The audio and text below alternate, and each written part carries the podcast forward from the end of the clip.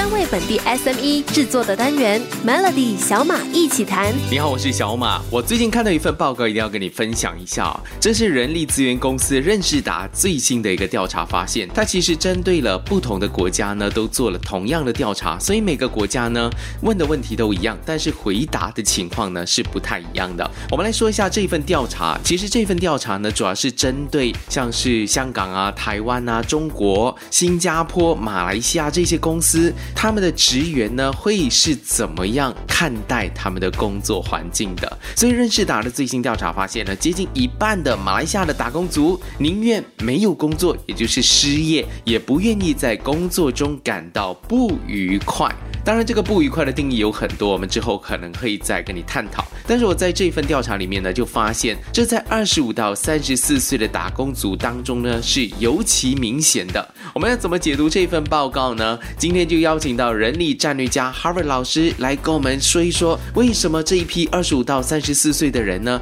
是要一个愉快的工作环境，否则他们宁愿不要工作呢？哦，这是一个非常有趣的一个报告。其实我们看回来，这个是一个 Y 世代的员工的一个本质。基本上他们在智商、在科技的这个熟练度、掌握度都非常好。然后呢，他们在情商还是能够跟社会融入，去参与很多社会的一些活动。可是，在于逆商，他们在成长这个时期就比较欠缺。为什么这么说？因为在这个时代是父母保护跟呵护下成长的，所以当他们进入职场的时候，他们遇到挑战、遇到挫败的时候，父母会让他们做出自己的选择。先不说到底这个选择是对的还是错的，可是父母呢会支持他们的选择。所以呢，这个世代的孩子就会把这个当做是他。在职场上的一个保护网，当他不愉快的时候，他可以回去，甚至不做工。他知道父母还是会一样的去照顾他。好，谢谢哈佛老师的解读。当然，很多人发现呢，享受生活比努力工作是更加重要的。这份任仕达的报告还有什么有趣的地方呢？明天继续跟你小马一起谈。最近在新闻当中呢，你应该看到一份报告，这是人力资源公司任仕达，他针对很多的打工族做的一份调查报告。昨天就跟你说了，二十五到三十四岁的打工族当中呢，是宁愿失去工作呢，也不愿意要在工作中感到不愉快的。所以很多人就发现，享受生活比努力工作是更加重要的。而且这份认识达的调查发现，三分之一的马来西亚人如果在工作中感到不愉快，他们会选择辞职。当然，工作难免会有不愉快的事情发生，但是要怎么去定义？老板要怎么做呢？这个不愉快是怎么样去解读呢？今天同样有人才战略家。哈佛老师要如何去定义这个所谓的不愉快？我觉得因人而异。每个人在职场上的背景跟格局不一样。有些人遇到压力的时候，他把它当做是一个动力；有些人遇到工作的问题的时候，他把它当做是个挑战跟自我修炼。这样老板怎么办呢？基本上，老板应该放下过去的那种领导风格，就是不再去指挥掌权，而是应该成为员工的教练跟导师，让他参与在整个公司的发展的过程。基本上呢，他要引导员工，不只是在知识或者在技能方面的提升，而是要更加花心思在他心智的锻炼，要定期定时的给他反馈，让他知道他自己本身如何发挥的更好，然后呢，帮助他建立他在职场上的生涯蓝图。当然，我们觉得这个是个双方的期望值，每个员工他都不一样。有些呢，他要的是多劳多得；有些员工要的是工作跟家庭的平衡；有些员工是说我先享乐之后再工作。当然，我觉得如果老板能够在种种的情况之下都懂得发挥员工的优点，你就可以在你的企业里面更上一层楼。我觉得老板一定要随机应变，甚至是尤其现在遇到很多的九零或者零零后的这些朋友呢，应该要做更大的调整。我觉得才能够。可以吸财，还有留财。当然，以前的工作呢，都是朝九晚五，这个是感觉是社会定下来的一个定律。但是现在朝九晚五已经不再是一个必须，因为 work from home 的开始，让人感觉到原来在家也可以工作。明天再跟你说一下，现在的打工族到底是针对工作场所还有工作时间是怎么想的。锁定 Melody 来做一个调查，你的上班和下班的时间，还有工作的场所是在哪里呢？一般上我们都认知是朝九晚五，当然是在办公室要工作的。但是，一场疫情呢，让这个规律打破了。根据任仕达这个人力资源公司的调查发现呢，百分之八十九的打工族认为，现在工作最重要的就是自己选择自己要的工作时间。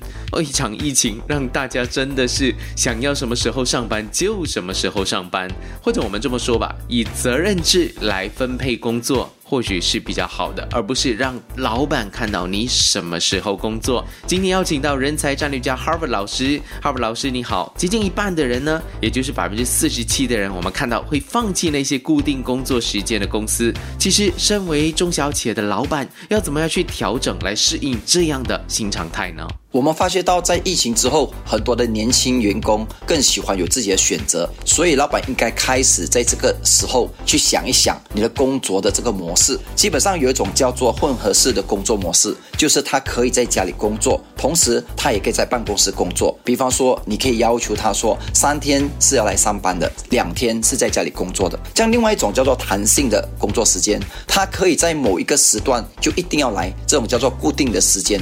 比方说，十一点。到三点，你一定要在公司。可是之前跟之后呢，你有弹性。只要呢，你的整个工作时间有满足我八个小时，这样就行了。这样当然，在这个种种之下呢，老板如果要遇到有状况的时候，他还可以是有外包的一些员工，就比方说我们说的 part time 兼职，然后也可以有一些比较固定的临时工来帮助公司。当整个公司的生产力提升的时候，你需要更多的人才来帮助公司。好的，谢谢哈佛老师。其实任志达的这个调查呢，也做出了一个非常惊人的一个研究调查发现，因为他们发现呢。打工族呢，其实如果可以为社会做出贡献的话，他们不介意拿比较低的薪水。你是不是这样子的人呢？马来西亚的人是我。明天再继续跟你 Melody 小马一起谈。这个星期我们就针对人力资源公司任仕达他做的一个调查呢，做出一些解读。当然包括了大部分的人呢，宁愿失业也不要待在一个不愉快的工作环境。当然还有很多的人呢，是希望能够自己决定自己的工作时间。而另外一个调查呢，就发现如果工作可以为社会做出贡献的话，这些打工族不介意赚取比较低的薪水，是不是代表说他们需要有更高的一个成就感，或者在社会？有价值呢？这一个问题呢，我们想问一下人才战略家 Harvard 老师哦。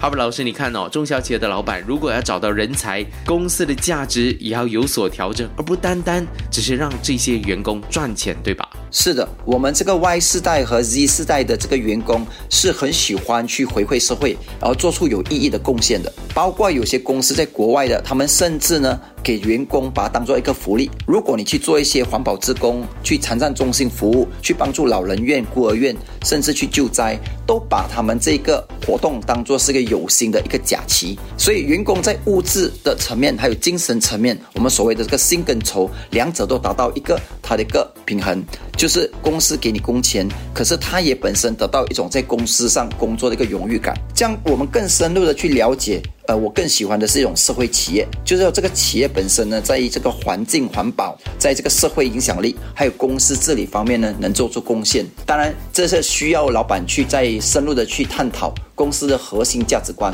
跟它背后的使命，将这两者能不能结合，然后呢连接整个公司的这个绩效管理，然后呢去推动公司更上一层楼。好的，谢谢 Harvard 老师。所以呢，你现在可能就要安排一些，例如说去老人院、孤儿院，或者做一些有意义的工作。当然，我看到有些公司呢，可能去沙滩、海边那边去捡垃圾，也是一种 CRM 嘛，对不对？好的，明天继续有 Melody 小马一起谈。如果你有注意到的话呢，在 s o A C 还有 s o Go 热播的这一档节目，企业节目呢，企业帮帮忙。这个礼拜天来到最后一集了，很快是三个礼拜就这样子秀一下，就真的是到头了。我们可以看到了十家公司的转变，而且在上个礼拜天呢，我们就看到呃其中的五家公司在转变过后的一个故事。那接下来呢，在这个星期天晚上十一点钟，在 s o A C 播出的企业帮帮忙十三集呢，我们再来看看另外五家公司他们在。转型过后过得好吗？